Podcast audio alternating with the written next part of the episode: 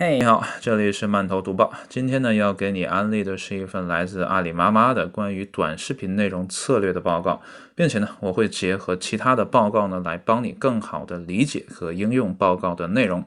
好吧，废话不多说，你我这就开始。那么今天的主体报告的部分呢，它的名称呢叫做《短视频内容策略下的五 I 沟通法则之流量增长内容营销》。那么整个报告呢被分为三个部分，我先跟你看一下第一个部分哈。那么这一部分的标题叫做“淘内短视频是商家必争的营销新赛道”。那么所谓的淘内呢，是指淘宝了。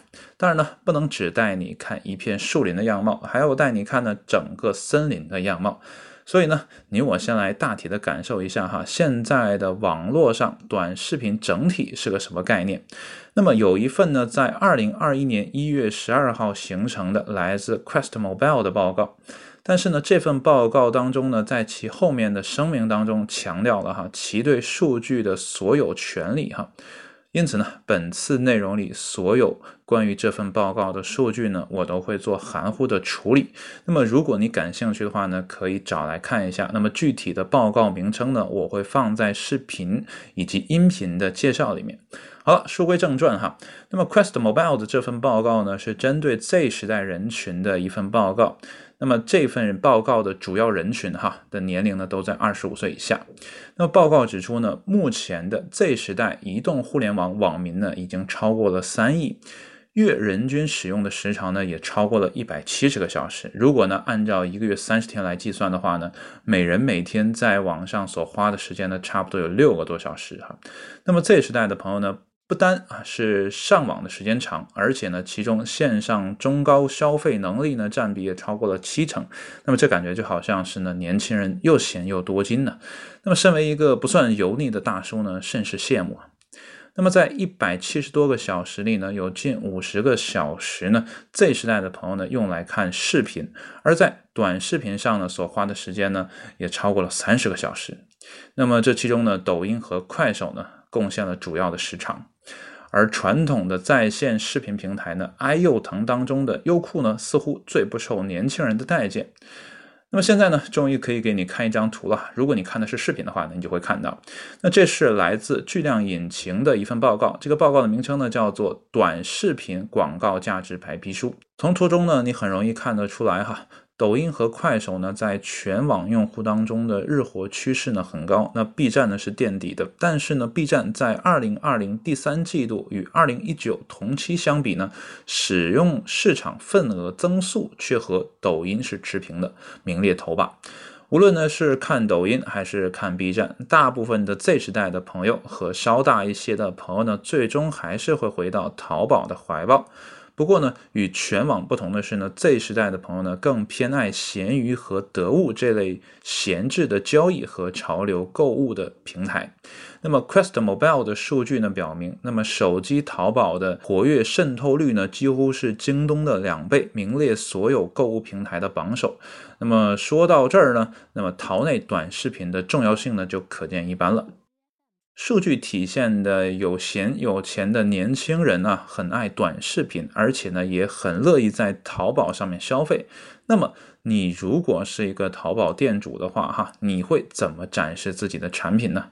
那么主体的短视频内容策略下的五 I 沟通法则的报告呢，在第一部分的阐释呢，并不具有说服力，所以呢，我结合了更多的数据来给你梳理一下。那么接下来呢，你我呢一起进入报告的第二部分，淘宝短视频价值评估的指标。我想呢，有一些人呢会和我一样哈，就没看过淘内的短视频啊，很可能呢男生的占比会高一些。但是呢，看到这张图呢，不管你之前啊有没有看过啊，都不耽误你跟我一起来理解。在阿里的报告当中呢，你我的看到的点赞、留言、关注呢，都被无情的化作指标，而这些指标呢，就是卖家手中的 KPI 了。那么在这些指标当中呢，被分为两类，一类呢是基础指标，那么只有一个数据，就是有效观看。一个短视频呢被看了三秒，就可视作是有效观看了。那么另一类呢是行为指标，被分为呢对账号的关注与点击、点赞、评论、转发的互动，那么进店的浏览，以及呢完播的情况。那么这些指标的高高低低呢，最终要促成三种效果，那分别是呢成交转化、单品种草和主体种草。那么这些效果和行为的指标呢有着密切的联系。那么这个呢你看图呢就一目了然了。那如果你是听音频的话呢，那你也可以在我的音频下面哈看到这个报告的。啊，链接，那你也可以自行的去找来看一下哈。那么因此呢，淘内短视频的创作者呢，需要着力提升的基础与行为指标，那么这样呢，才能提升卖家诉求的最终效果。如何提升每个指标的数据呢？你我需要进一步拆解短视频。那么整个报告的第三部分。淘宝短视频价值提升策略就来帮你梳理。那么这部分呢，阿里从时间和内容两方面呢帮你进行了分析。那么首先呢，在时间节点上呢，一个短视频从零到三秒、第九秒、十一秒后、十六秒后呢，被分为了四个阶段，而且呢，每一个阶段都意味着短视频作者必须采取行动。零到三秒呢是去留的关键，那么这也是有效观看指标关心的。那么九秒呢是互动价值释放点，那么此后呢互动行为的概率呢会上升，那么这也意味着卖家的行为指标呢开始上涨。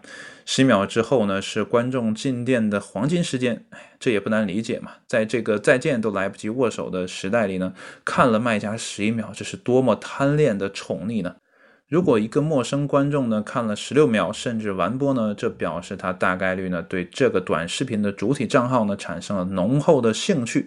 那么这张图上呢使用更明显的图表呢，跟你展现了短视频观看过程当中观众发生指定行为的观看次数啊占比走势。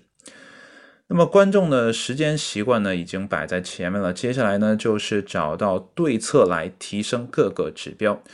而这也是这份报告的核心，所以呢，你我一起进入报告的最后一个部分，就是短视频内容沟通的五 I 法则。沟通的五 I 法则呢，从啊这个吸睛力啊，就是吸引眼球的这个注意力哈，那么信息量啊，交流感、内化力和认同力呢五个方面进行了策略的制定。那么这五个词的英文。首字母的都是 I，所以呢，这份呢报告啊的命名呢也是叫做五 I 这样的一个法则，而不是呢五星上将之类的别的名字哈。那么在阿里的报告里呢，是通过美妆系的短视频呢进行了拆解，因为呢这个行业呢确实有代表性。如果呢你也想进入短视频带货这个行列呢，美妆类呢也是个不错的选择。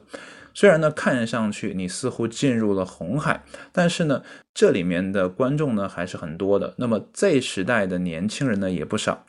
你我呢再回到一开始提到的 Quest Mobile 的那份的 Z 时代报告里面哈，呃，当中呢就得出了两条结论，一个是什么呢？Z 时代的朋友呢更加注重颜值，那么第二个呢就是在追求性价比的同时呢更关注消费体验。这里呢。呃，有一个数据呢，似乎能说明点问题哈。那么截止二零二零年十一月，那么典型的美妆品牌受众用户画像当中呢，对不同品牌是否啊为 Z 时代呢进行了量化处理。那么在啊，美妆品牌整体的角度来看呢，非 Z 时代的朋友占比超过了百分之五十。而如果把视角移到完美日记上呢，那么 Z 时代的占比呢就超过了百分之六十。什么是完美日记呢？你可以自行的逼应一下。什么是逼应呢？就是微软的一个搜索引擎啊，我是比较推荐别人来用的。那他们家的线上呢体验呢，据说是很好的。那么线上体验呢，已经成为很多品牌的起点，那么品牌服务提升的重点。那么说到这儿呢，你我再来看哈，那在美妆加消费体验这个层面上呢，用好五 I 法则呢，是不是就很有必要了呢？那么首先呢，你我来看一下什么是吸睛力哈，是指呢在前三秒啊，能否激发观众的兴趣和其留存。那么具体呢，以美妆短视频为例呢，阿里给出了五个套路。这五个套路呢，这个很简单哈，就是美、值、奇、名、热。那么这五个套路呢，就是帮助你我在前三秒内呢提升关注的基础指标。这五个套路呢的具体操作啊，还是请你自行看报告吧。接下来呢，卖家就要在有限的时间里给观众输出足够的信息量，让观众呢自行加工。那么在信息量这个法则里，阿里用横向对比、纵向搭配和维度拓展呢，搭出了一个啊三维象限。那么，如果呢想让观众呢在三秒之后更多的了解产品的特性或是其他的内容呢，就可以在这三个象限里面做文章。那么在信息输出的时候呢，一定要注意交流感。那么良好的有代入感的这个绘画呢，会让消费者呢或者是观众呢啊消解距离感，有助于呢信息的传导的通畅。那么在观众呢接收到信息之后呢，就要让其接受信息。那么这个时候呢，观众的内化力呢就会发挥作用了。那么作为卖家呢，事前就要做好充分的准备，来激发观众的认知动机，降低呢观众的认知成本，提高呢观众的信任水平。而如何呢能够做到这三点，让观众的内化力更好的发挥作用呢？报告当中呢，也给出了具体的实践方法，你可以呢仔细的研究和参考。那么最后呢，如果一位观众呢对一个卖家呢都开始信任了，那么大概率呢也会认同卖家。不过呢，如果一个卖家的人设做得好的话呢，还兼具娱乐性和知识性，那么也很有可能呢先圈一波粉丝，然后呢才是卖货。那无论呢是产品还是卖家呢，在心理层面激发了观众的兴趣，那卖货呢就是一个迟早的事情。主体报告到最后呢，阿里放了一张实践加方法的图啊。那么有了这样的一个图画模型呢，相信呢你也能用得得心应手了。不过呢，最后我还想多说一句哈，虽然呢，啊这份报告呢是针对淘内短视频来说的，但是呢，其他平台呢，我相信这样的方法呢也是适用的。毕竟呢，套路得人心嘛。那么这回的解读呢，就跟你说到这儿了。下。